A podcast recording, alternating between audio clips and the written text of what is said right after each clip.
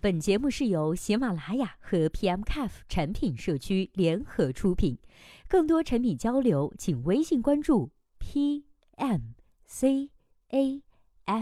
F 公众号获取。Hello，大家好，欢迎收听本期的节目。今天呢，要和大家来分享的文章题目叫做“产品迭代周期一般是一到两周，所有类型的 App 都适合这样吗？”今天这位读者的提问是。产品迭代的周期呢，一般是一到两周，但我认为用户对不同类型的 App 的需求变化周期并不一样快，那都适合什么样的呢？今天为我们回答的这位作者的名字叫做 Kevin 二十七。那接下来时间，我们一起来听一下他是怎么说的吧。并不是这样的，迭代速度，个人觉得跟产品类型的关系不是很大，跟产品的周期切合度更高。一，先讲一下适合这种一到两周迭代模式的产品周期。初创产品这部分类型的产品呢，通常问题比较多，未考虑到的点也比较多。除了需要快速迭代去满足用户必备需求和期望型需求，同时这个时期的产品 bug 也非常多，需要不停的完善修改。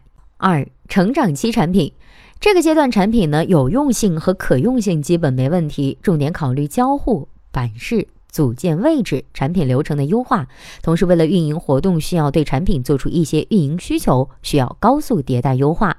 三，当产品基础功能完善、流程顺畅、交互体验好、界面漂亮了以后，产品基本不需要这么频繁的优化，时间呢可以拖长一点。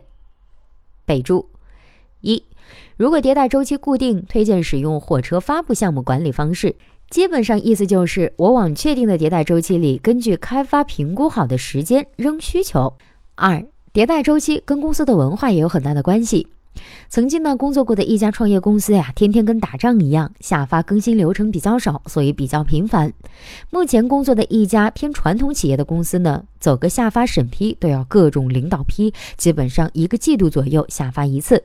三，跟产品类型只能说相关度较低，并不是没有。个人目前做的金融平台安全性要求极高，用户使用理财平台是安全大于用户体验的，所以上线呢会更加的谨慎，上线周期就不会这么快。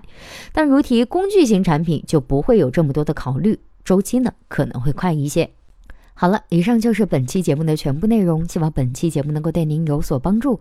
如果对待这个问题呢，您还有自己独特的见解或者是想发表的意见，欢迎登录 PMCAF 产品经理社区，我们期待您的。精彩回答，那我们下期再见啦，拜拜。